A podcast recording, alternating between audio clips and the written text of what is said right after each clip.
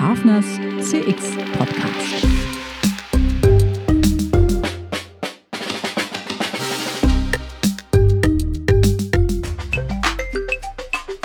Herzlich willkommen bei Hafners CX Podcast Episode 2.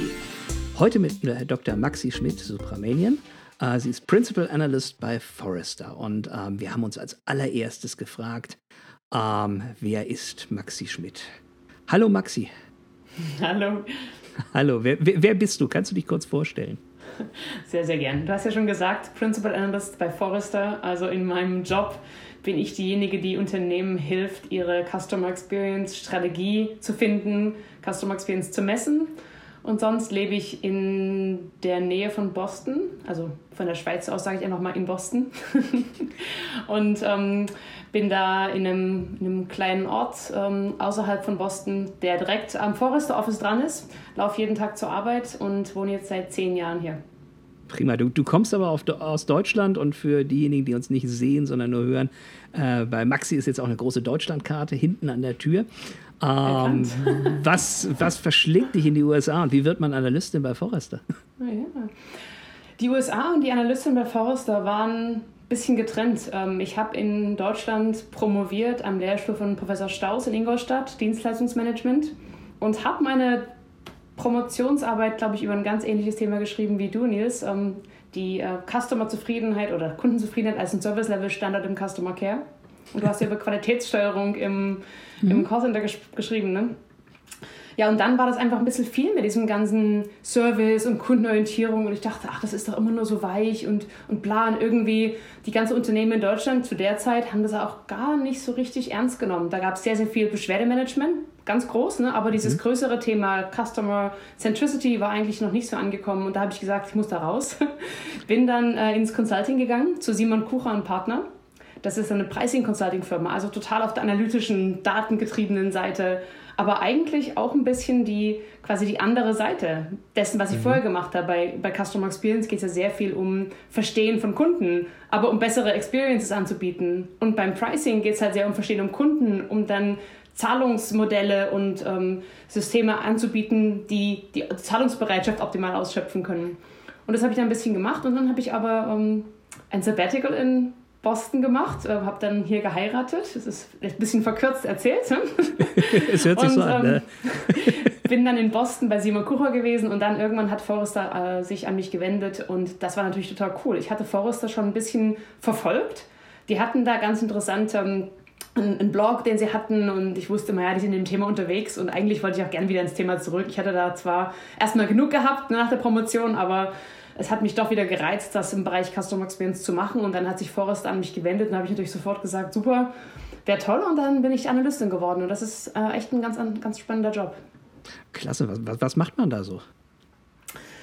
Das Coole am Analysten sein ist, dass man quasi in einem Bereich, den man jetzt äh, verantwortet, ähm, Forschung macht. Und natürlich Forschung nicht in der weißen, im weißen Kittel, sondern Forschung, in dem man sagt, was ist denn in akademischen äh, Kreisen, was, was läuft da, was sind die Sachen, die du selber im Kopf hast. Und dann auch sehr, sehr viel mit Leuten über ihre Best Practices sprechen. Und aus diesen ganzen Inputs macht man dann was Neues. Äh, eine, eine, eigene Best Practice, ein, ein, ein, ein White Paper wird es oft genannt, so ein Report mit Handlungsempfehlungen. Und natürlich wird man dann auch oft von Kunden gefragt, ob man ins Unternehmen kommen kann und ähm, helfen kann, es anzuwenden. Also es ist relativ viel zu versuchen, Struktur in so ein Thema wie Customer Experience zu bringen, Best Practices zu erfahren, aber auch zu, ähm, zu bewerten. Also ich werde mhm. zum Beispiel oft ja. gefragt, was sind denn jetzt so Common Practices? Und da sage ich immer, naja, es machen halt viele das und das, aber das ist mhm. wahrscheinlich für deine Situation keine gute Idee. Ne? Das ist also oft ein Gespräch, das ich mit Kunden habe. Das heißt, man verbringt als Analyst eigentlich die Hälfte seiner Zeit damit, so Research zu machen und Dinge ja. zu schreiben, äh, Vorträge vorzubereiten und die andere Hälfte verbringt man im Kundenkontakt, um das weiterzugeben, das Wissen. Super spannend. Also du führst auch da so die verschiedenen Perspektiven zusammen, Theorie, Praxis.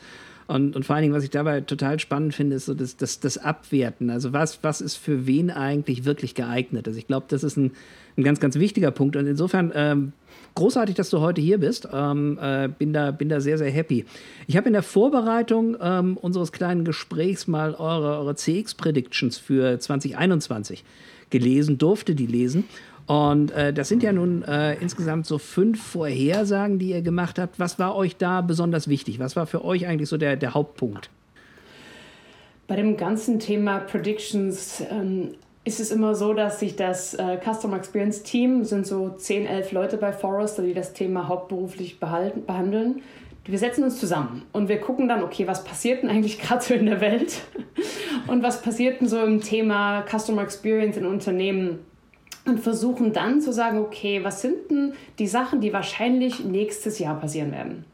Also es ist ja immer sehr einfach zu sagen, oh, es wird sicher mehr Automatisierung kommen oder irgendwas ne, in fünf Jahren, zehn Jahren. Mhm. Aber was sind denn konkrete Sachen für das nächste Jahr spezifisch?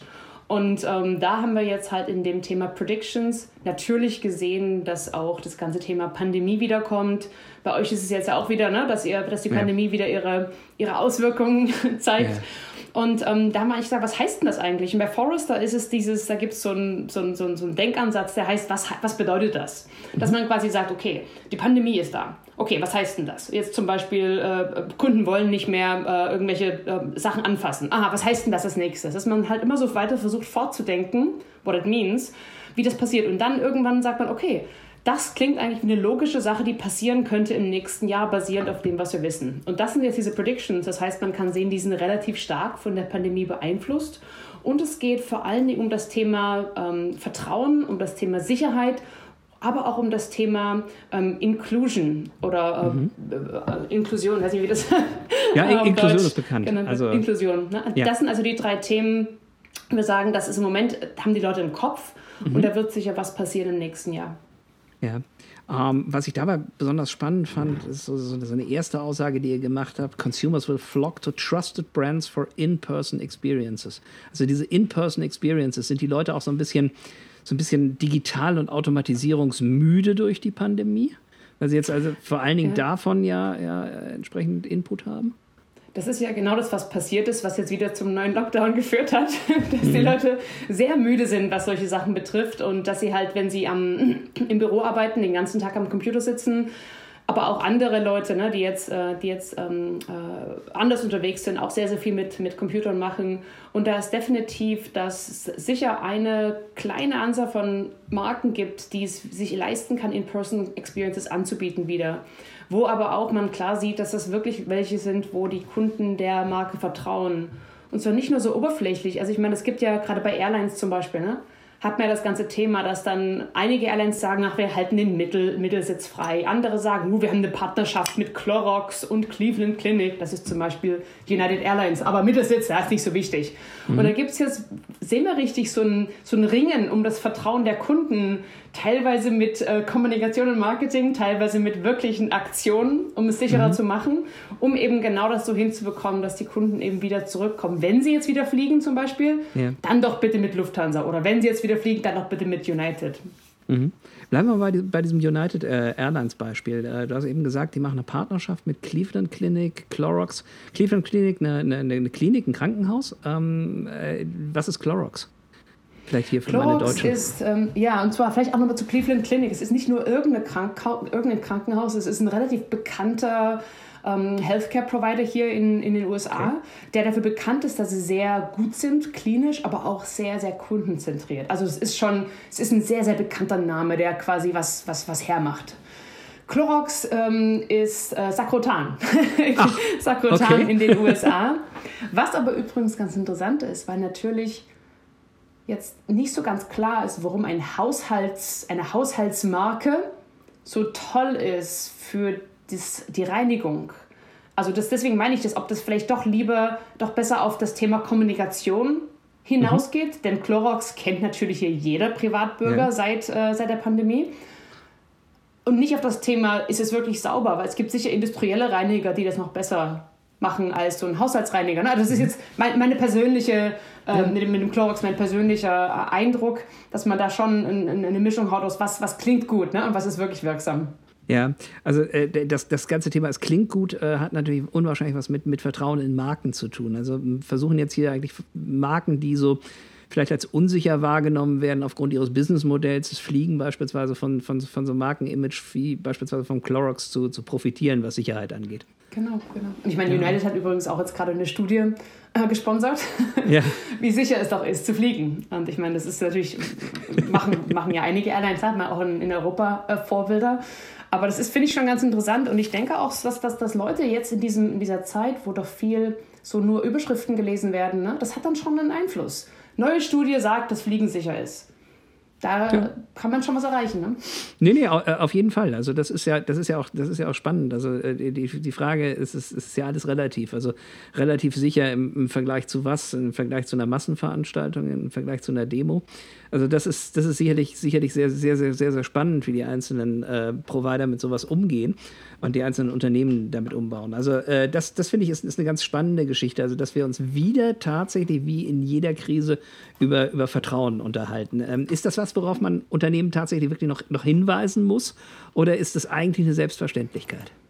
Ich glaube, das Vertrauen an sich, dass das wichtig ist, ist eine Selbstverständlichkeit. Das ist ja auch wirklich nicht Rocket Science, ne? Aber wie man das halt erreicht, ist interessant, ne? Ja. Was da die einzelnen Unternehmen machen und wie eigentlich Wege, Vertrauen zu gewinnen, auch relativ schnell unterminiert werden können, wenn nämlich jetzt jemand kommt und sagt, naja, nur als Beispiel ne, von Privatperson Maxi, Clorox ist doch gar nicht sicher für industrielle Nutzung. Ne? Dann wäre diese ganze Partnerschaft von United ein Riesenproblem. Also ja. diese, diese, diese, diese, diese, dieser Versuch, Vertrauen zu gewinnen, kann dann relativ schnell nach hinten losgehen, wenn es nicht authentisch ist.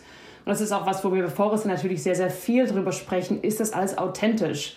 Denn sonst hat es Effekte auch nicht nur auf deine Kunden, sondern auf die ganze Supply Chain, die ganze Thema Supply Chain Ethics. Ne? Das ist ja ein Riesenproblem, wenn dann zum Beispiel die, was war das, dieser eine Skandal jetzt in Deutsch, äh, in, in Europa, Buhu oder so, wo dann die Auditoren sagen, nee, also euch können wir nicht mehr auditieren, das ist uns zu heiß, ihr habt da so einen mega Skandal. Ne? Mhm. Das, das denke ich, ist eigentlich wirklich dann auch das, woran, woran Unternehmen, glaube ich, nicht genug denken dass wenn man Vertrauen auf Wege herstellen möchte, die dann am Ende sich als nicht authentisch herausstellen, dass dann nicht nur Kunden betroffen sind oder mal so eine generelle Meinung in der Presse, sondern dass dann auch das ganze Unternehmensökosystem betroffen wird. Ja, super spannend. Ähm, habt, ihr dann, habt ihr dann einen Indikator oder, oder müsst, ihr das, müsst ihr das tatsächlich ausdiskutieren? Also äh, das Thema Authentizität. Also das ist ja, das ist ja was, da bewegen wir uns ja in, in, in richtig vielen Grauzonen. Ähm, was ist jetzt authentisch, was passt jetzt, was ist, was ist eigentlich eine glaubwürdige Partnerschaft? Ähm, wie beurteilt ihr sowas? Ähm, wir haben als einzigen Indikator haben wir eigentlich ähm, unsere Benchmark. Forrester machen so eine, äh, eine jährliche Benchmark Customer Experience Index, wo wir eben auch sowas wie Vertrauen messen. Mhm. Denn das Vertrauen kann man ja nicht operativ oder objektiv messen. Das ist ja mhm. eine, eine Wahrnehmung, die man auch als Wahrnehmung in demzufolge messen muss wenn man jetzt mal guckt, es gibt ja auch sehr, sehr viele andere Unternehmen, die diese Vertrauensbenchmarks ähm, anbieten. Edelmann ist sehr bekannt. Ne? Ja. Also das ist mein, mein Rat, äh, wenn es um das Thema Vertrauen geht, ist, das Vertrauen muss in den Kunden sein. Ne? Das kann man sonst nicht, nicht messen. Nein, das ist, ist völlig klar. Also subjektiv äh, ist, ist völlig klar. Es ist immer, immer spannend, wer, wer, sich eigentlich auf welche Aussagen ähm, von Dritten verlässt. Also insofern, das, das, das macht ihr dann selber. Also das ist dann, das ist dann quasi, quasi Forrester Research. Mhm. Prima. Ähm, zweite Sache, die mir aufgefallen ist, ihr sprecht relativ viel von, von so, so, so Core-Kompetenzen. Ähm, was sind für euch, euch Core-Kompetenzen vom Custom Experience Management? Ja, das Thema Core-Kompetenzen ist interessant, dass du das aufbringst. Ähm, ich glaube, das war, vielleicht geht dir das auch so vor, vielleicht 10, 15 Jahren war das so, Customer Experience kennt doch jeder. Ne? Das ist doch nur so ein bisschen, Kunde bin ich ja selber, ist ja kein Problem. Ne? Aber ähm, wir haben jetzt gerade, bei Forrester gibt es das Thema jetzt 20 Jahre, Customer mhm. Experience. Und ähm, wir versuchen halt hier zu erklären, dass Customer Experience eine Business-Disziplin ist, dass man da bestimmte Dinge machen muss. Und du hast jetzt gefragt, was sind da Core-Kompetenzen? Und da gehören Sachen dazu, wie dass man eine, eine Vision hat, wie eigentlich diese Customer Experiences aussehen sollen. Ja? Mhm. Und da kann man, will ich jetzt Aldi sein oder Edeka zum Beispiel in Deutschland? Ne? Ja. Oder bin ich, ähm, sag mal ein Beispiel. ähm, egal. Also das ist quasi diese, was für, was für, was für, was für Erlebnisse möchte man anbieten. Ne? Ja. Aber dann, um diese zu erreichen, muss man natürlich relativ viel drumherum bauen als Customer Experience Funktion. Das fängt an mit diesem Customer Understanding oder Research, wo es darum ja. geht, Kunden zu verstehen, Kunden, was die Kunden brauchen zu verstehen, sehr viel qualitativ. Ne? Das zweite ist dann Priorisierung. Auf welche Kunden, welche Erfahrungen wollen wir uns eigentlich fokussieren. Das dritte ist Design der Kundenexperiences. Mhm. Das ist dann eine sehr, sehr, sehr starke Richtung, diese ganzen Design Thinking. Das vierte ist dieses Enablement. Das ist auch was, was sehr unterschätzt wird. Das heißt, wie gibt man den Mitarbeitern die, die, die Tools an die Hände? Und ich meine, das Tools sowohl Technologie als auch Training und so weiter, um die, die, die designten oder die gewünschten Erfahrungen auch zu verwirklichen. Dann kommt das Thema Messung. Da geht es darum, wie gut sind wir und was für ein Business Impact hat das Ganze. Und dann drumherum ist natürlich das Thema Customer Experience Kultur wie sind Leute, was sind die Verhaltensweisen, äh, die, die, die Incentives und so, sind die eingestimmt oder sind die abgestimmt auf das Thema Customer Experience? Also diese mhm. sechs Sachen sind es. Ne? Understanding, ähm, Priorization, Design, Measurement, ähm, Enablement und Culture. Mhm. Ich finde das erstmal ganz, ganz, ganz spannend, dass ich mit dir nicht nur über Design sprechen kann. Das ist ja schon mal, das ist ja schon mal ein ganz, ganz großer, ganz großer Vorteil. Also ähm, häufig in den Unternehmen, die noch nicht so wahnsinnig reif sind, haben wir festgestellt, dass sich alles erstmal so auf so eine Design-Komponente äh, konzentriert und äh, das auch zum Teil von der Unternehmensleitung nicht gut verstanden wird. Also mein Lieblingsbeispiel ist immer die Bank, die dann eigentlich jeder Abteilung sagte, so, sie müsste jetzt mal eine Customer Journey zeichnen. Ähm, äh, das ist natürlich schwierig. Dann kannst du nachher in der letzten Konsequenz nichts anfangen, wenn jede Abteilung sich jetzt mal überlegt, hm, hm, hm, was, was, machen wir denn da und äh, ja. was sollen wir denn auch damit? Ähm, so und äh, deswegen also erstmal erstmal prima. Ich möchte mich eigentlich im Gespräch mit dir auf, auf zwei Dinge ähm, äh, konzentrieren. So zum einen, wenn du diese, diese, Elemente anschaust, dann ist das ja schon mal, ähm, ich sag mal, das hat ja was von der Strategie. Das muss ja mittelfristig mindestens mal planen und festlegen diese, diese Elemente, um mhm. damit überhaupt arbeiten zu können. Ähm, wie viele Unternehmen haben denn so oder wie viel Prozent der Unternehmen haben so aus deiner Erfahrung denn, denn eigentlich eine Strategie? Können wir die irgendwie beschreiben oder also ich finde das immer sehr spannend, weil das ein sehr umstrittener Begriff ist, hier gerade in den deutschsprachigen Märkten. Braucht es wirklich eine CX-Strategie? Ja, interessant, dass du das fragst. Es ist ja da diese eigentlich zwei große Elemente, über die wir uns gerade unterhalten hatten. Das ist einmal, dass man weiß, wo möchte man eigentlich hin mit den Erfahrungen? Was für eine Art von Erfahrungen möchte man anbieten? Das mhm. muss man ja wissen. Das ist ja ein Entscheidungsrahmen für, für alles. Ich meine, wenn wir jetzt zurück zu meinem Beispiel Aldi, ne? die Erfahrung von Aldi ist, dass eben die für eine Komplexität reduzieren. Da gibt es eben nur einen Ketchup. Parkplätze sind breit genug, aber es ist relativ preiswert. Ne? Das ist ja eine, eine ganz, ganz bestimmte, im Vergleich zu jetzt zum Beispiel irgendeinem hochpreisigen Supermarkt, wo es darum geht, mal was Besonderes, was Tolles, wo du vielleicht hingehst, wenn du eine Party hast. Ne? Ganz, ganz komplett verschiedene Arten von Experiences. Unser Eindruck bei Forrester, wenn wir jetzt, wenn ich jetzt an meine Kollegen denke und mich, wenn wir Unternehmen fragen, ist, das ist schon mal das erste Problem, dass es keine richtige Idee gibt, was diese, wie diese Erfahrung eigentlich sein soll. Viele sprechen davon, einfacher sollte es sein. Klar, und das ist auch wichtig, weil viele Erfahrungen sind ja wirklich frustrierend für Kunden. Aber sonst ist da relativ wenig klar. Also ich würde schon mal sagen, das ist ein Teil, wo viele Unternehmen eigentlich nicht genau wissen, wo sie hinwollen. Ja. Dann das zweite Thema, diese Kompetenzen aufbauen um diese Vision drumherum. Da haben wir sogar ein, ein Assessment, uh, Customer Experience Management, Maturity Assessment. Und da sieht man halt, dass relativ viele Unternehmen in diesen, diesen sechs Kompetenzen relativ stark am Anfang stehen, das aufzubauen. Ne? Also, dass man zum Beispiel sagt, im Thema Messung, das ist etwas, womit ich mich besonders beschäftige, die haben vielleicht ein Messprogramm. Die haben vielleicht eine äh, transaktionale Befragung oder andere Kundenbefragungen, aber nehmen nicht weit genug Feedback auf, nutzen das nicht wirklich, um, um, um, um Sachen anzutreiben, sind nicht wirklich eingebunden in die Entscheidungsfindung oder die Entscheidungskadenzen des Unternehmens, ne, was eben reifer wäre. Und das sehen wir auf diesen ganzen sechs Dimensionen, dass da doch die meisten Unternehmen noch nicht so weit sind. Ja. Also das, das, das finde ich ganz spannend, weil also äh, wenn, wenn, wenn wir heute, und wir sprechen ja relativ viel mit, mit Vorständen, mit Geschäftsleitungen, wenn wir so über, über das Thema Strategie eigentlich sprechen im CX-Umfeld und sagen, wir müssen doch mal wissen, was uns differenziert vom Wettbewerb. Und wir müssen das anhand von verschiedenen Dimensionen machen, sodass wir hier eigentlich mal eine Idee davon haben, ähm, wo wir hinwollen, sollten das ausarbeiten. Ähm, dann, dann werden wir ganz häufig gefragt, ja, was bringt uns das? Und zeigt uns da Zahlen, dass das funktioniert. Und mich erinnert das immer so ein bisschen an, an die Diskussion, die ich also zehn Jahre geführt habe, rund um das Thema CRM-Systeme. Da wurde ich immer gefragt, Herr Hafner, was bringt uns denn ein CRM-System? Äh, naja, in der letzten Konsequenz macht das überhaupt erst Dinge möglich, die, ihr, die, ihr, die ihr mhm. machen könnt. Das ist, das ist eine Infrastruktur. Wie würdest du denn so dieses CX-Strategiethema äh, äh, einschätzen? Ist das für dich auch eine Infrastruktur? Muss sich ein Unternehmen damit auseinandersetzen? Ich meine, im, im, in der letzten Konsequenz überlebt ein Unternehmen langfristig, wenn es Kunden hat. Ne? Das heißt, ein Unternehmen muss sich absolut damit auseinandersetzen, welchen Kundennutzen es erbringen möchte. Jetzt könnte es aber natürlich sein, dass ein Unternehmen Kundennutzen erbringt dadurch, dass es konsequent super billig ist. Und dann ist dieses ganze Thema Kundennutzen sehr, sehr stark durch diesen, diesen ökonomischen Wert, den ein Kunde bekommt, getrieben. Wenn dann andere Faktoren, wie zum Beispiel das Experientielle, wo man sagt, ach Mensch, es ist ja wirklich schön, mit jemandem da sich zu unterhalten oder das ist ja ein toll designter, designtes äh, Bankfiliale oder so, ne? wo das vielleicht ein bisschen nach hinten tritt. Ne? Also was ich, was ich damit sagen will, ist, dass ein Unternehmen sich sehr, sehr genau Gedanken machen muss, welchen Kundennutzen es erbringen möchte und dann welche Rolle spielt das Thema Customer Experience darin. Ist das was, was nur, dafür, quasi, was nur dazu da ist, damit wir die, hohen Pre die, die geringen Preise ähm, machen können, so wie zum Beispiel, wenn man sich einige von diesen Billig-Airlines anguckt, ne? Oder ist das Thema Customer Experience was, was uns eigentlich erlaubt, höhere Preise von den Kunden zu bekommen, weil die mit uns zusammenarbeiten wollen, weil wir so toll sind als Unternehmen, weil es so Spaß macht oder weil es so effizient ist oder was auch immer das ist, weil sie vielleicht auch irgendwie so eine gewisse, gewisse Bedeutung davon bekommen. Und mhm. das ist das Thema, wenn, wenn, wenn, wenn es um Customer Experience geht, dass man sich erstmal über das Thema Kundennutzen Gedanken machen muss.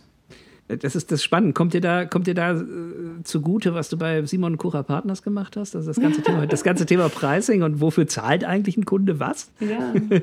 Ja, und es ist interessant, bei Simon Kura und Partners, also dieser, dieser, dieser, dieser Consulting-Job, da ging es sehr stark, sehr stark daran, darum zu verstehen, was ist der Kundennutzen für die Preismodelle. Mhm. Und natürlich ist das dann sehr oft das ist so immer, das wird immer so gedacht in der Abwägung. Ne? Also Kunde kriegt bestimmte, bestimmte Sachen aus der Beziehung und muss bestimmte Sachen in die Beziehung investieren. Ne? Was er investieren muss, ist ein Preis zum Beispiel. Das wird dann oft gedacht. Und was er herausbekommt, ist vielleicht ein Produkt. Aber wenn man jetzt natürlich sich mal mit der Customer Experience Brille damit beschäftigt, wird das viel interessanter. Weil was der Kunde aufgeben muss, ist ja auch sowas wie seine Zeit oder Anstrengung oder Frustration. All das sind ja Dinge, die der Kunde aufgeben muss, damit er mit, der, mit, der, mit dem Unternehmen, wenn er mit dem Unternehmen äh, in Beziehung steht. Und was er herausbekommt, ist ja nicht nur ein Produkt, sondern es ist ja auch vielleicht eine tolle Unterhaltung ne, mit seinem Professor oder wenn es jetzt weshalb wäre. Das sind alles diese, diese, diese Dinge, also diese, diese, diese Elemente, was man bekommt, was man gibt, sind eigentlich vielschichtiger. Und da kommt natürlich diese Simankura-Brille mir sehr zugute, aber die Customer Experience Brille erweitert das, dass man versteht, mhm. es sind noch andere Sachen, die man bekommt. Ich meine, zum Beispiel, wenn man jetzt sagt, ich bin super, super, super umweltbewusst und ich lebe in Norwegen, da kaufe ich natürlich bei Spar ein. Die sind toll. Also die haben zum Einstecken für mein Fahrrad, die benutzen die Hitze von den, von den, von den Kühlern für das, für das Geschäft und so weiter. Da kaufe ich ein, weil das will ich. Ne? Und das, das sind eben alles Sachen, die zu dem Kundennutzen mit dazugehören. Das heißt, mhm. die Definition ist halt auch viel breiter, als man sich das vielleicht vorstellt. Mhm. Ja, ich finde das, find das großartig. Wir machen ja mit unseren, unseren Studierenden was ganz ähnliches, wenn wir so 13,5 Tage im, im Semester äh, bei den Masterstudierenden äh, über das Thema CRM und Customer Experience reden, dann fangen wir eigentlich an mit der, mit der Frage, was ist so der, der wahrgenommene Wert durch den Kunden? Nicht? So Customer Perceived Value, was sind da so Elemente, wie spielt eine Zeit da rein, wie spielt eigentlich auch so ein, so ein Produktkonfigurator da, da rein, wie, wie kann, kann man Individualisierung überhaupt messen und stellt dann plötzlich fest, ja, es geht in die eine Richtung, dass es eben halt nicht einfach ist und Zeit kostet in die andere Richtung, dass es individualisierbar ist. Also das ist eine ganz, ganz spannende Perspektive. Danke, dass du da uns auch mal so, so ein kleines Beispiel gebracht hast. Also ich glaube, gerade Spar in Norwegen ist ein, ist ein ganz, ganz spannendes Beispiel, mhm. ähm, weil, die, weil die doch sehr detailliert sich überlegt haben, wie so, ein, wie, so ein, wie so ein Erlebnis aussehen soll und was tut man denn zu einem übergeordneten Thema. Braucht so ein übergeordnetes Thema? Braucht es ein Thema, was oben drüber steht? Nachhaltig oder einfach oder? Es zwei, zwei, zwei, äh, zwei Arten von Gedanken. Ne? Das eine ist, wir sind ein Unternehmen, das halt so ist. Patagonia, der, der, der, der, der ähm, Macher von der Macher. Patagonia, die machen so Sportzeug. Ja, es ist hier, die ist, sind halt ist hier so, ne? bekannt. Ne? Ja, ja. Gut, okay. All, all, alles gut. Ich stelle mir das schwierig vor, in zwei Sprachen zu denken. Ich, ich will nur nicht so USA-zentrisch sein. Ne? Also die sind zum super. Beispiel, die sind so, ne? Ja. Und dann andere merken vielleicht, okay, ich habe da eine Zielgruppe die würden mehr Geld bezahlen, aber die sind echt super umweltbewusst zum Beispiel. Okay, was kann ich ihnen machen, um der Zielgruppe was zu bieten für ihr Geld? Ne? Dass die wirklich fühlen, mhm. Mensch, dieses Unternehmen, die sind so was von äh, ähm, ähm, eins mit meinen Werten. Mit, und jetzt Werten im Sinne von das, was ich schätze, das, was ich, was ich, was ich glaube und fühle. Ne? Nicht, das, nicht der Wert im Sinne von, äh, was ich daraus bekomme. Und das ist dann natürlich quasi die zweite Schiene, ist, dass man, dass, dass, die, dass die merken, okay, da gibt es eine bestimmte Zielgruppe und da an die möchten wir appellieren. Nee, es ist, ist, super, ist super spannend. Also ähm, äh, wir machen uns ja auch immer wieder Gedanken äh, äh darüber, wenn wir uns dann überlegen, so wie, wie, wie, wie viel mehr kann man denn jetzt eigentlich über dieses Thema Customer Experience dann tatsächlich im Preis aufschlagen? So, das ist auch so eine typische Frage, die da den, den, den Praktiker, ja. den Praktiker interessiert und, und sagt, ja, was ist denn überhaupt meine Range, in der ich eigentlich sein kann? Und äh, wie, wie würdest du denn solche Fragen beantworten? Also ich verhalte das immer für, für, für wahnsinnig schwierig, diese Frage, diese Frage zu, zu wirklich äh, konzise zu beantworten. Es ist super schwierig auch. Und es, ich habe da auch mal, ich habe da mal was vorbereitet. nee, stimmt nicht. Ich habe, äh, als ich bei, bei, bei, bei, bei Forrester angefangen habe, nach ein paar Jahren, habe ich gesagt, das müssen wir doch mal rauskriegen. Und wir haben da, hatte ich ja schon mal erzählt, so ein jährliche Benchmark, äh, Customer Experience Index. Und da ist eben auch selbst, selbst äh, Survey, weiß ich schon, aber es sind Zahlen drin zur Preisbereitschaft. Zumindest Preisbereitschaft. Und da haben wir mal gesagt, okay, wir gucken mal, wie jetzt eigentlich diese Customer Experience Scores, die wir da messen, und Preisbereitschaft miteinander ähm, äh, korreliert sind. Und was dann rauskam, war, dass die ziemlich stark korreliert waren, aber eben auch andere Sachen, wie zum Beispiel Markenwert und so, damit stark korreliert waren. Da haben wir also gemerkt, hm, das ist keine richtig gute Analyse. Und was wir dann gemacht haben, ist so eine, so eine Path Analysis, wo man halt sieht, wie die Konzepte mhm. zusammenhängen. Ne? Und das war für mich wirklich interessant. Das ist also so, wenn man sich das mal von dir aus sieht, die Customer Experience, die treibt Preisbereitschaft, auf jeden Fall, aber eben nicht direkt, mhm. sondern über den Markenwert und mhm. Brand Preference in dem Falle und Vertrauen. Mhm. Das heißt, kurz, also kurz oder mittelfristig treibt sie den, den, die Brand Preference und Vertrauen, die dann wiederum die Preisbereitschaft treiben. Und das ist auch für mich sehr interessant, dass die, die viele Unternehmen das eigentlich vergessen, dass wenn die jetzt sagen, naja, Customer Experience ist jetzt ja nicht so wichtig, dann müssen die Leute halt mal ein bisschen länger warten, ehe sie durchkommen oder naja, dann machen wir halt, lassen wir halt mal ein paar Filialen zu oder so. Dass das aber langfristig natürlich viele andere Sachen, alle andere Initiativen kaputt macht. Denn langfristig, nicht kurzfristig, das ist wohl über langfristig, hat es eben eine Wirkung auf diese Preisbereitschaft über die, die Brand Preference und Trust. Das heißt, man kann, das ist das Thema in Customer Experience natürlich generell, ne? das Thema ROI oder Business Case ist sehr, sehr schwer, weil viele der Effekte, die die schlechte Customer Experience hat, eben langfristig sind oder eine gute Customer Experience langfristig. Mhm. Ja, aber da sind wir wieder bei, bei David Orker. Äh, 1980 hat er geschrieben, A brand is a promise delivered. Ähm, wie, wie, eng arbeiten denn so bei deinen, bei deinen Top-Kunden Branding und, und Customer Experience Management zusammen? Ist das, ist, ist das schon, schon durchdrungen, dass das eigentlich nicht nee. zwei Abteilungen sind? nee, wir, wir, wir, haben immer noch bei, bei Forrest, also Forrest hat ja sehr viele Spezialisten. Ne? Also das ist jetzt nicht alles nur, nur, ja. nur, nur, nur meins, aber wenn man sich mal anguckt, was wir eigentlich machen und wo Leute eigentlich sagen, Mensch, stimmt, müsste man mal, ne? Das Thema Marke oder Branding und Customer Experience wird oft ganz, ganz verschieden angetrieben also ich meine, manche Leute gucken ja schon, dass man sagt, na, die Customer Experience, die ihr jetzt anbieten wollt, die muss natürlich mit der, mit der, mit der Marke übereinstimmen. Oh ja, hm, stimmt. Ich meine, selbst sowas Einfaches, und ich mache mich jetzt äh, nicht, nicht darüber lustig, es ist nur so dieses, diese Sachen schon, schon sowas, ne, dass sich die Customer Experience aus einer Marke zum Beispiel ableitet ist eigentlich was, wo wir nicht oft sehen, dass Unternehmen das bewusst genug ist. Weil natürlich, und das ist wieder diese ganze Sache, die aus Amerika kommt, you're welcome, diese ganze terroristische Art, Unternehmen zu führen, ne? die, das Marketing und dann Customer Experience und so weiter, dass das ja dazu geführt hat, dass sich die, die Leute im Unternehmen diese Gesamtnutzen-Sache des Kunden die sich ja aus der Marke, aus der Experience, aus dem Preis, aus dem Produkt zusammen, die ja da zusammenkommt, das total einzeln behandelt wird im mhm. Unternehmen natürlich. Ne? Und dann jeder hat jeder diese eigenen Metriken. So die Brand Preference, die Marketing-Leute, die Customer Experience-Leute gucken nach Ease oder irgendwie Zufriedenheit. Und dass da keiner sich das zusammen anguckt. Also zu deiner Frage, wir finden da sehr, sehr starken Bedarf, dass, die, dass, dass Leute mehr zusammenarbeiten und gerade Marketing und Customer Experience ist natürlich eine, eine logische Kombination ne? als erstes von ja. diesen ganzen äh, Teilen, die ich da genannt hatte. Ja, äh, das ist auch das Spannende hier bei uns in, in, in der Schweiz. Wir haben jetzt eine große Privatbank gesehen, die hat also ein, komplettes Rebranding hinter sich gehabt und hat gesagt, mit dem gleichen Team bauen wir jetzt Customer Experience Management auf. Haben das so ein Jahr eigentlich auch relativ hoffnungsfroh gestartet, bis sie dann beschlossen haben, wir ähm, reorganisieren den ganzen Laden. So, und dann war das vorbei. Und äh, das sehen wir eben halt ganz, ganz häufig, dass eine unwahrscheinliche Sprunghaftigkeit in diesem Thema ist. Ich habe das heute Morgen auch mit einem äh, mit einem Manager äh, aus, aus, dieser, äh, aus dieser Organisation gehabt.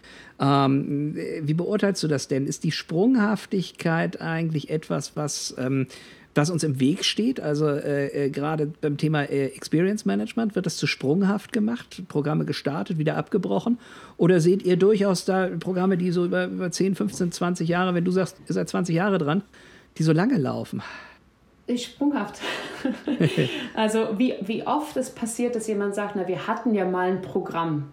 Ne? Mhm. Oder wir restarting our program. Das passiert wirklich sehr oft. Ich glaube, das Thema Customer Experience, und das ist sowas, wo dann äh, vielleicht auch ein bisschen von meiner, meiner Frustration mit dem Thema rauskommt, ist, dass das immer so am Rand irgendwie sich ansetzt. Ne? Gerade wenn man mal guckt, jetzt in den USA zum Beispiel, super viel so Voice of Customer, Customer Feedback. Ne? Aber diese ganzen Programme, die sich eben da so am Rand ansiedeln, da geht es ja nur darum, okay, ich hole irgendwelches Feedback ein, dann versuche ich im Unternehmen zu sagen, uh, könnte mal jemand, also ich habe ja Feedback, na, das mit dem Produkt ist nicht so gut, hallo, hallo, hallo, ist da jemand? Ne? Und das ist halt immer dieses, dieses, dieses, dieses quasi von außen versuchen reinzukommen. Deswegen, was ich vorhin gemeint habe, die, die, die Programme, die funktionieren, die sind im Unternehmensablauf eingebunden. Ja. Also Customer Experience ist eigentlich fast so wie ein Programm, was ich selbst dann außer, was ich selbst eigentlich auflösen kann, wenn es wirklich eingebunden ist. Denn es geht eigentlich darum zu versuchen, die Leute im Unternehmen dazu zu bringen, kundenzentrierte Entscheidungen zu treffen, damit mit, mit, mit, mit, mit, mit Frameworks und, und Daten, die man liefert. Ne? Es geht nicht darum, dass, dass jetzt das Customer Experience Team die NPS-Survey macht, dann irgendwie sind die accountable für NPS. Das ist doch Quatsch, ne? Und so wird es halt oft gemacht, dass es eben sehr, mhm. sehr, sehr, doch noch eine, so eine, so eine, ich weiß nicht, wie man das äh, auf Deutsch Gärtchenstruktur, man sagt das Gärtchenstruktur. Wir haben das in der Schweiz erfunden, Gärtchenstruktur. Okay. Entschuldigung, das ist, das ist so etwas. Ähm, aber, aber es ist interessant, dass die, dass die Frustrationspotenziale vom Thema eigentlich bei allen Leuten, die wirklich was dazu zu sagen haben, äh, die gleichen sind. Also das ist äh, äh, das, das Spannende ist, dieser Podcast hat jetzt so ein bisschen dazu beigetragen, dass ich doch das eine oder andere Gespräch geführt habe mit Leuten, die in diesem Umfeld richtig was können. Und äh, da ist es, ist es interessant, dass alle eigentlich das gleiche, das, die gleichen Probleme bekritteln. Das, das finde ich, find ich spannend. Ähm, Vielleicht gelingt uns mal herauszufinden, woran das denn, woran das denn liegt. Geht es uns allen zu gut? Ich glaube, dass eines, eines, eines der Probleme ist, dass äh, von vielen Leuten diese Customer Experience als relativ ähm, ein Randthema betrachtet wird und dass es sehr schwer fällt, den, den Wert fürs Unternehmen zu, äh, zu, zu finden. Und gerade natürlich, wenn ein Unternehmen wächst, dann wird sofort gesagt, naja, wir wachsen ja sowieso, ne? wozu Customer Experience? Und wenn ein Unternehmen schrumpft, dann, oh, das kann man uns aber nicht leisten, das Thema Customer Experience. Also ich denke nicht, dass es uns zu gut geht. Ich denke einfach, dass im, im, im Laufe der Zeit Unternehmen, am Anfang sind Unternehmen sehr kundenorientiert, ne? gerade wenn sie klein sind. Ja. Das ist ja alles, wozu da sind. Und irgendwann verliert sich das mal in dieser ganzen so großes Unternehmen und Strukturen und Ziele und dies und das und der Kunde geht dann verloren. Und dann kommt er, wir müssen mal CX machen, CX-Programm. Ich meine, schon das, ein CX-Programm kann eigentlich nicht funktionieren. Das muss eigentlich, Unternehmen muss natürlich anders funktionieren, aber das passiert nicht. Und dann wird oft vor dem eigentlichen vor dem eigentlichen ähm, letzten Schritt, dass wirklich alle diese kundenzentrierten Entscheidungen treffen, Schluss gemacht. Dann werden so Sachen gemacht wie zum Beispiel monetäre äh, Bonuszahlungen an diese Metriken zu knüpfen, was Oha, total ja. kontraproduktiv Oha, ist. Ne? Ja. Also das ist für mich eigentlich eher so ein, so, ein, so, ein, so ein Problem, dass wir nicht beweisen können, dass das wichtig ist, weil es eben so langfristig ist und ab Unternehmen denken aber nicht langfristig. Ja, ja das, ist, das, ist ein, das, ist ein, das ist ein schöner Punkt. Ähm, äh, wenn es jetzt gerade nicht langfristig ist, ähm, wir müssen ja trotzdem das Ganze irgendwie steuern. Und du hast ja mehrfach gesagt, also dein Spezialgebiet sind die Metriken, dein Spezialgebiet ist die Frage der Steuerung. Was ist denn da heute eigentlich so, so State of the Art? Was ist, was ist, was ist so, was gehört in ein gutes Cockpit? Ja, das ist eine gute Frage. Das State of the Art, ähm, was, was, was, was wird gemacht und was sollte man machen? Was ich sehr, sehr überzeugend finde, ist, wenn Unternehmen ähm, zwei Dinge machen. Das erste ist, dass sie versuchen zu verstehen, oder wir haben gerade darüber gesprochen, ne, die Vision, wie sollen diese Customer ja. Experiences sein, die übrigens auch Business-Resultate treiben. Ne? Erstmal nicht nur so, uh, soll alles freundlich sein. Ne? Also was ist denn die ideale Experience für unsere Zielkunden? Und dann es schaffen, das zu messen, generell, ob das passiert. Also nicht jetzt irgendeine Metrik nehmen, nur weil alle sie nehmen, sondern sagen, wir wollen, dass unsere Kunden die einfachste, die einfachste ähm, Erfahrung in der ganzen Welt haben. Ich mache jetzt mal ein Beispiel. Ne?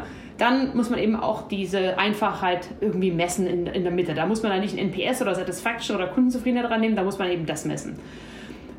Ist aber so ein Thema. Ne? Also, dass man versucht, was, wie man misst, durch die, durch, die, durch die Treiber der Zufriedenheit oder die Treiber mhm. der, der Erfahrung, die man, die man generieren möchte bei den Kunden dass man diese Metriken etwas widerspiegeln und das dann ins Unternehmen übersetzen in verschiedene Funktionalbereiche und denen sehr, sehr genau erklären kann, wie jetzt Customer Experience von ihnen beeinflusst wird. Da habe ich ein, ein Beispiel von einem Unternehmen, es ist ein, ein Hersteller, die halt für jede interne Abteilung und das ist Support, Sales, aber auch Supply Chain, ja. so Scorecards definiert haben. Hier sind die Metriken, an denen wir euch messen, die mit Customer Experience zu tun haben. Und hier wisst ihr, wie ihr eigentlich zu dem Thema Customer Experience beitragt. Das ist so für mich der Idealfall. Ob das nun dann nach, nach Treibern ist oder nach Journeys, was natürlich noch besser wäre, ist wieder die zweite Frage. Das kommt ein bisschen aufs Unternehmen an und die, die Daten, die vorhanden sind. Ne? Ja, aber, aber das ist, das ist relativ, relativ spannend. Also, was mich ja an dem, an dem Thema immer wieder stört, ist, dass es so ganz viele, und das ist vor allen Dingen sehr Consulting geprägt, sehr viele Leute durch die Gegend treibt, die sagen, wir müssen ein Wow-Erlebnis bieten. Äh, und, und dann haben die meisten Unternehmen erstmal nicht verstanden, dass sie ihren Kunden erstmal nicht nerven sollen ja, weil ansonsten ja. bringen die Wow-Erlebnisse nichts. So, und das ist, genau. das ist immer, das ist immer das, was ich, was ich wahnsinnig spannend finde. Aber äh, jetzt, jetzt misst der NPS ja natürlich genau das, äh, äh, dies, dies, dies Wow und würde es uns auf Basis dieser Erfahrung weiterempfehlen, ja, also dieses, dieses, äh, wie, wie erreiche ich den Kunden am Herzen. Auf der anderen Seite ist das so schön vorstandsgängig. Nicht? Jetzt, jetzt NPS. Das heißt also, was mache ich denn, wenn mein Chef kommt und sagt, so den NPS, den will ich aber jetzt, weil das ist eine Vorgabe einfach machen, pragmatisch no? sein. Also ich meine, der NPS an sich, ne, ich sage ja immer als Witz in Amerika, das ist wie der Barack Obama damals. Ne? Haben alle gedacht, der ist jetzt der, der Tollste der Welt und dann irgendwann haben sie gemerkt, uh, ist noch ein Mensch. Mensch, das ist ja schrecklich. NPS ist genauso. Das ist einfach, das wird so viel philosophisch diskutiert. Es gibt diese Superfans und die Superhasser. Das ist alles Quatsch. Das ist totaler Quatsch.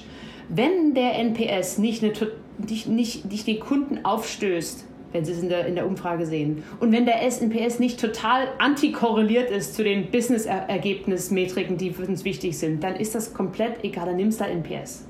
Das wirkliche, die wirkliche Arbeit ist ja in der Implementierung einer, einer Messarchitektur, die ins Unternehmen reingeht, wo man zum Beispiel sagt, hier sind die, die fünf wichtigen Customer Journeys, die den NPS treiben.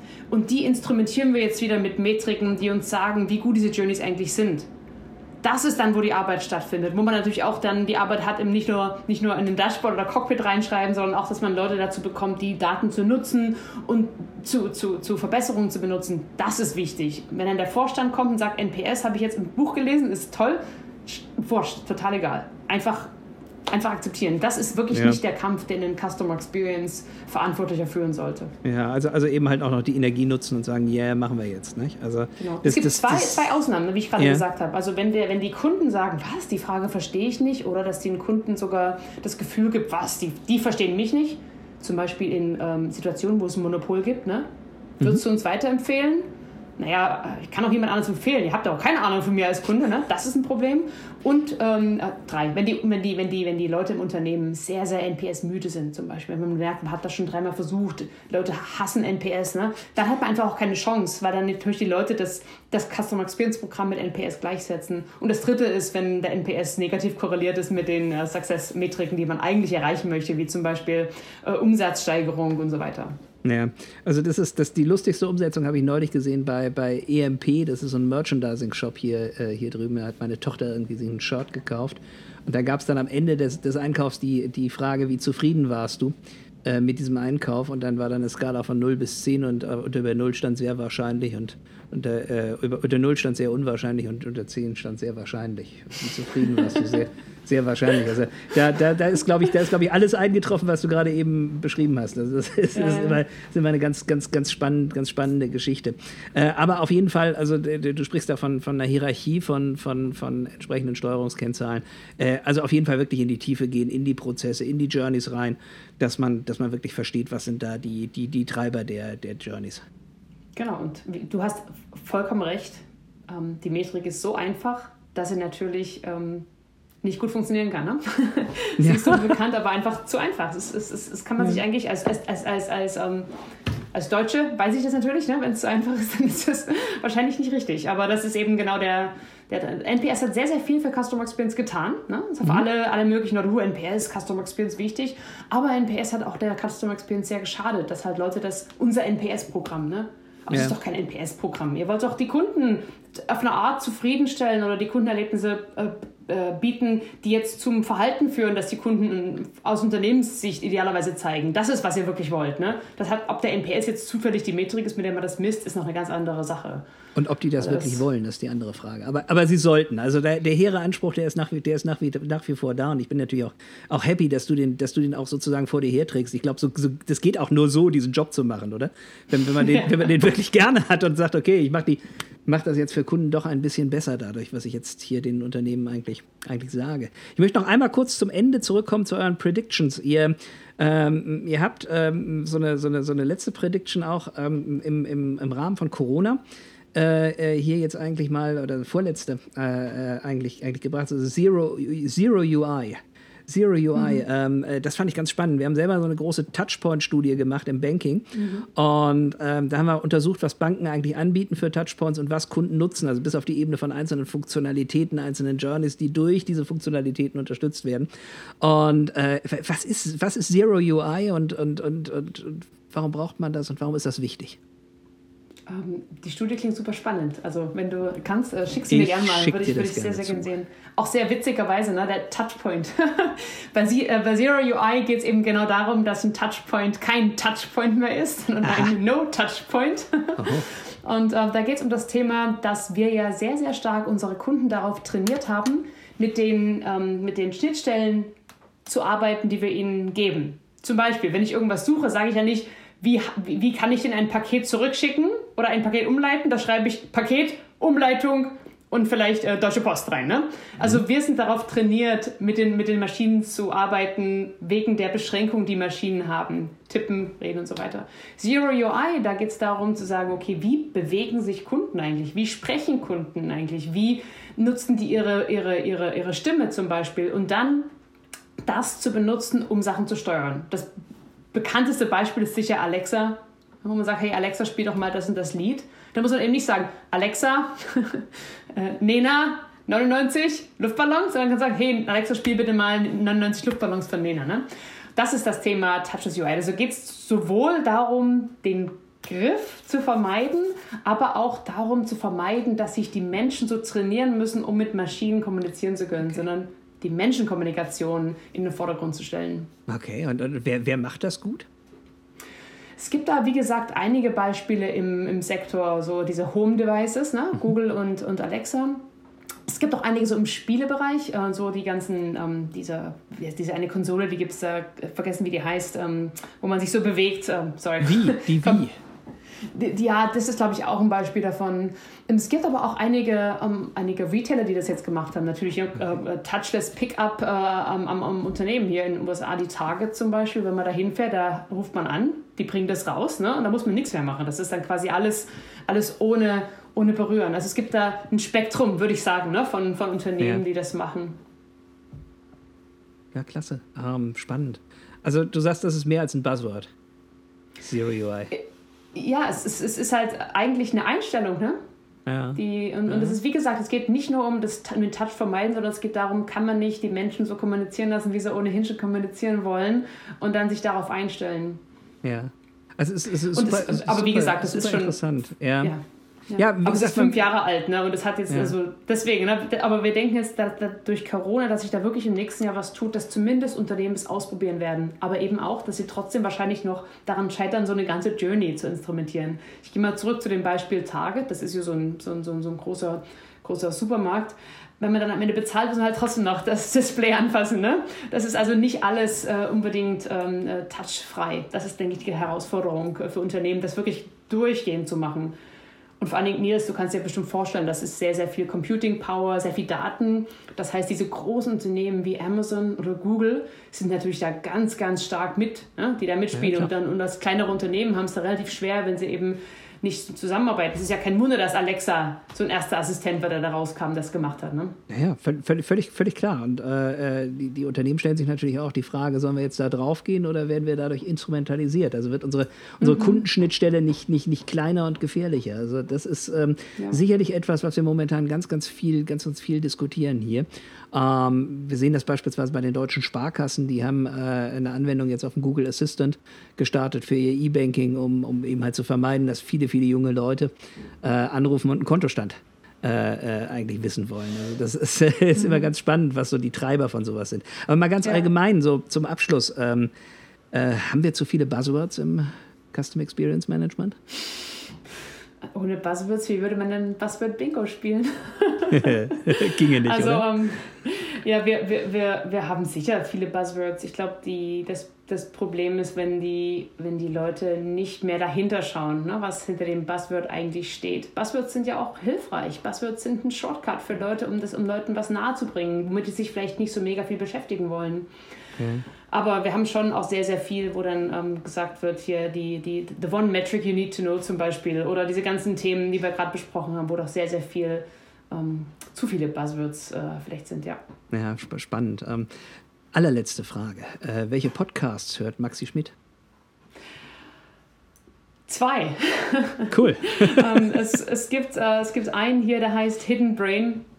Meine Freunde machen immer Witze, dass das der the main Indian, Indian man in my life, äh, also der wichtigste indische Mann in meinem Leben ist äh, Shankar Vedantam. Der macht hier Hidden Brain wirklich ganz, ganz, ganz, ganz spannend. Sehr, sehr oft finde ich da Sachen raus, die mich wirklich bewegen, die mich auch Sachen anders machen lassen. Und das ist ja eigentlich toll bei so einem Podcast, ne? wenn man Eben. sich verändert. Und das zweite ist von Shane Parrish, The Knowledge Project. Der interviewt halt Leute und ähm, nimmt sich wirklich Zeit herauszufinden, was da passiert. Habe ich jetzt gerade ein Interview mit Lisa Feldman Barrett gehört, die uns gesagt haben, dass alles, was wir über Emotionen denken, eigentlich komplett falsch ist und empirisch überhaupt nicht hinterlegt. Also wenn jetzt hier jemand im Podcast noch mit Platschig Wheel oder Eggmans sechs Emotionen arbeitet, das ist überholt. und ähm, da müssen wir ganz anders rangehen an das Thema Emotionen. Das sind also die beiden, die mich doch immer sehr, sehr beeindrucken. Ja, fantastisch. Und du machst selber Podcast? Ja, wir haben ja bei Forrester einen Podcast und ab und zu habe ich mal das Vergnügen, wie bei dir, Dankeschön, mein Gast zu sein woanders. Ja, klasse. Prima. Vielen, vielen Dank, liebe Maxi Schmidt. Ähm, äh, wir freuen uns mal wieder von dir zu hören. Ich äh, bedanke mich sehr für dieses Gespräch und werde dir das, sobald es fertig ist, zustellen. Dankeschön. Viel Spaß nach äh, Boston.